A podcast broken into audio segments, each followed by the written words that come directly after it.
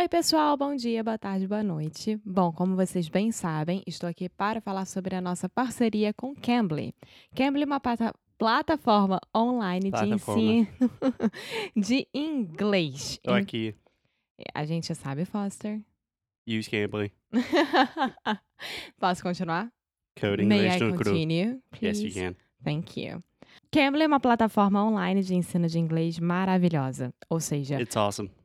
Foster, Sorry. Vocês podem escolher um professor nativo dos Estados Unidos, Canadá, Reino Unido, Austrália, enfim, é só você escolher e começar a ter uma aula com essa pessoa, né? E falar sobre qualquer assunto que você queira. É muito simples, é muito fácil, é muito legal. Então, o que, que a gente vai fazer? Você vai pegar o nosso cupom Inglês Unicru, vai colocar no aplicativo do Cambly ou no cambly.com. Eu sempre faço esse erro Cambly. cambly.com e ter sua aula de graça. É muito fácil, é muito simples. Então, gente, aproveitem, parem de vergonha, ultrapassem essa barreira e façam essa aula hoje. Hoje, com 15 minutos de livre que você tenha. Vai lá, inglês Unicru é o cupom. Aproveitem. Oi, fala aí, pessoal. Bom dia. Você está escutando o Inglês no Inglês no Rádio. I am your host, Foster Hodge. This is your daily dose of English.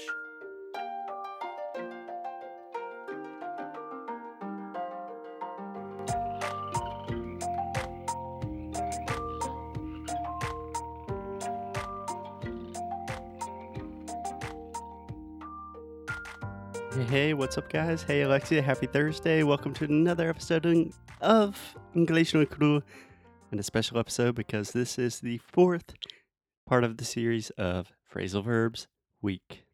Yay! I hear the excitement in Alexia's voice. Are you excited, Alexia? Are you ready to go? I am ready to go. Okay, so let's dive straight into it today. We're talking about phrasal verbs. So, phrasal verbs are composed of a verb and a preposition. That's all you need to know.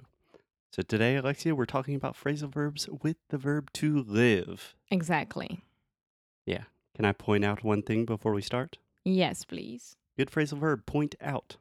That means like give attention to. Posso indicar? Yeah. So, to live, this is the i sound. So, it's not to leave, which would be sair, but to live. Okay? To Say that live. with me. To live. To live. Yeah. Alexia's still working on that sound as well. We also have the word life, yes. which is the noun que seria vida. My life is amazing. Right. Your life is amazing. Yes, it is. And then we also have the adjective alive. I love to be alive. I love to be alive. I love to be alive. Yeah. Or just like uh, studying English makes me feel alive. Exactly. So life and live have the I sound, but to live is this I sound. Okay? Okay. Okay, I just wanted to get that out of the way before we start. So, Alexia, do you have a good place to start with phrasal verbs using the verb to live? Mm, yeah. Okay. I would love to in Romania. Okay. I don't think that's true. or if it is true, we need to have a conversation about that later. So, to live in, this is a phrasal verb, but honestly, it's just very, this one's very easy. So, you live in a place, right? yeah. I'd love to live in a beautiful house. I'd love to live in Romania, the United States. I'd love to live in Sao Paulo. That one's easy, right? Exactly. Okay. So, let me start with a little more complicated one because that's what I like to do. So, we have the phrasal verb to live by. So, if you live by something, do you understand what that means, Alexia? Honestly, I do. Like, it's people who believe in something very strongly. Mm-hmm. They No, no, believe no, no, in no, no. something. No. I believe I can fly.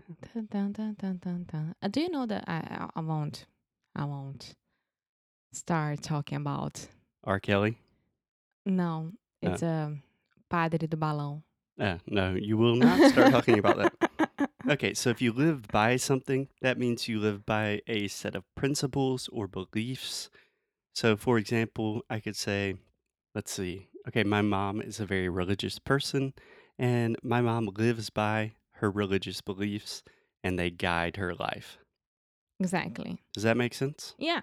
Do you have something that you live by? I live. Okay. Um, I I, live by. I live. I live. I live by. No, I love and live. I live by Mm-hmm, perfect. my principles. okay, okay.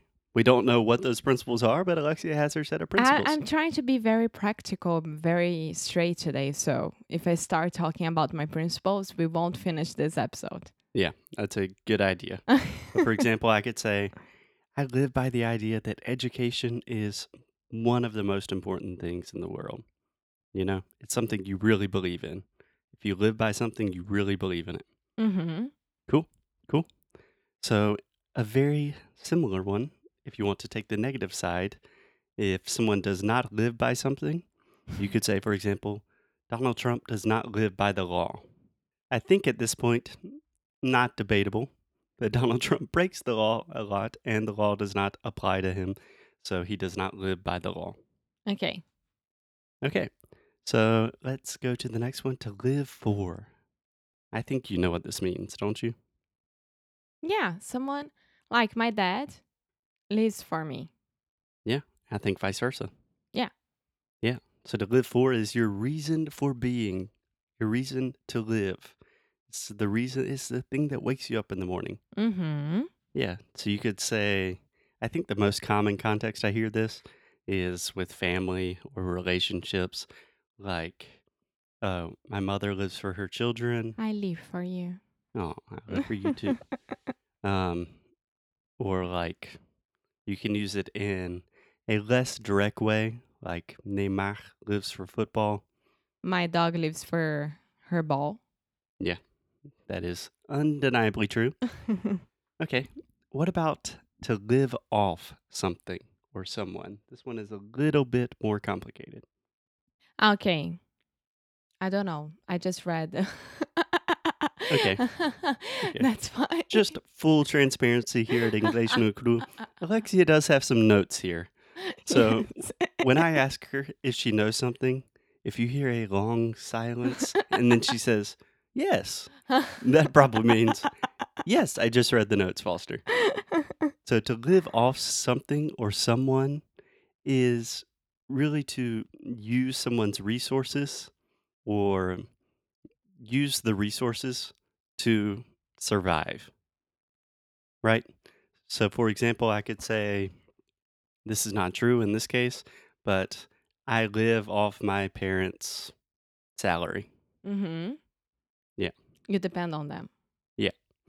Or you could also say something like, he lives off his financial investments, Okay.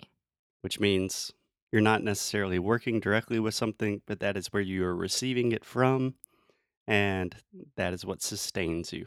You need that or someone. Yeah. Okay. Yeah.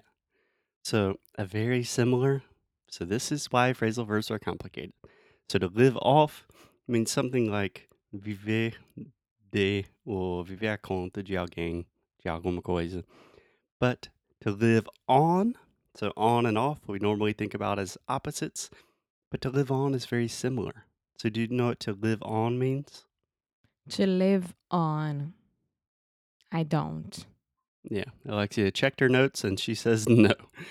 So, to live on is the amount or quantity of something that you need to survive.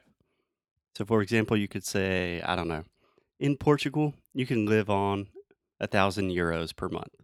Ah, okay. So, um, from now on, I'll live on 500 reais per month. Yeah, No? yeah. I'm no, I'm just questioning. In Rio nowadays, can you live on 500 reais a month? We can't live in 500 reais anywhere in the world. live on. Maybe Bolivia. I don't know. Live on. No, there are a lot of people that can live on. Quick fact that almost half the world lives on less than $1 a day. So you can. But $1, I think, is exactly 500 reais. I am joking. Sorry, all Brazilian economists out there listening to this. right now with the political issues, you have to chill Yeah. about it. English no cru is totally indifferent, impartial. So, um, there's one more interesting definition with to live on that is a little bit more me- metaphorical, maybe. So, if someone's memory or legacy lives on, that means it continues even after they have passed, after they died, after they've gone away. So, you could say, ah, the president's legacy lives on for generations. But can you say in a very bad way?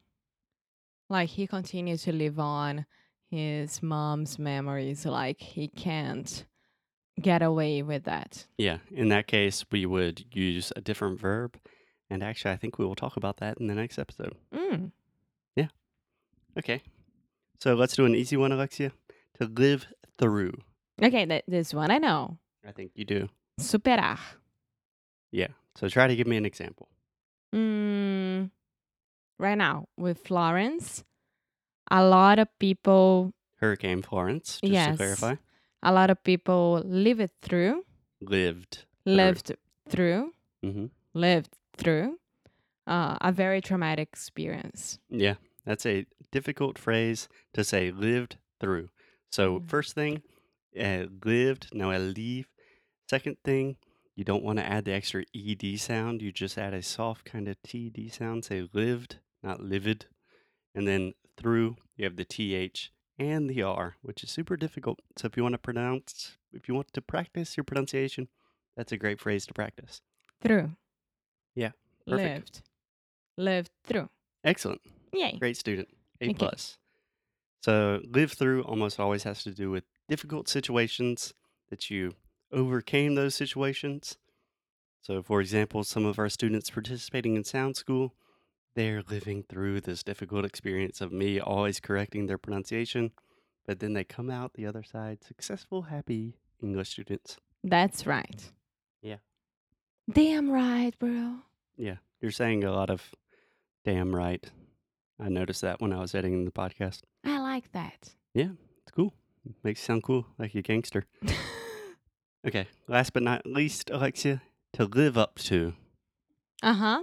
Uh-huh. So I know that you have a company in Rio called Live Up. yeah. Do you know what to live up to means? Yes. Tell me. Corresponder às expectativas. Okay. Can you give me an example? Um. Uh. wait. Wait. Wait. Wait. Wait. Ah. I always try to live up to your expectations with my English pronunciation. Perfect. Perfect. She tries really hard. And I don't I'm I don't have any expectations. Yes, I do. No, I love your English exactly the way it is. Yes, you do. Mhm, I do. But in general, to live up to something, you're talking about someone you respect and you want to make them happy. So you want to live up to what they expect from you. Mhm. So the most common context in which I see this phrase is with children and parents. Like kids always want to live up to the expectations of their parents. right? Yeah. Or the expectations that the college put put on them. Yeah, perfect. Perfect. So, with that said, I hope that we are living up to your expectations, our dear listeners of English no Rádio, and we will talk to you tomorrow with more phrasal verbs. Yeah. Okay, see you later. Ciao. Thank you, thank you, thank you so much for listening to another episode of English no Cru If you like what we do, if you want to support the show, please check out inglesnocru.com. At inglesnocru.com, you can find everything from the worksheets for these episodes to learn all of the best pronunciation, vocabulary, grammar, real English, the way we speak it on the streets. You can also do personalized private coaching sessions with me in our pronunciation course, Sound School. Most importantly, keep up the good fight and lose well. Até já já.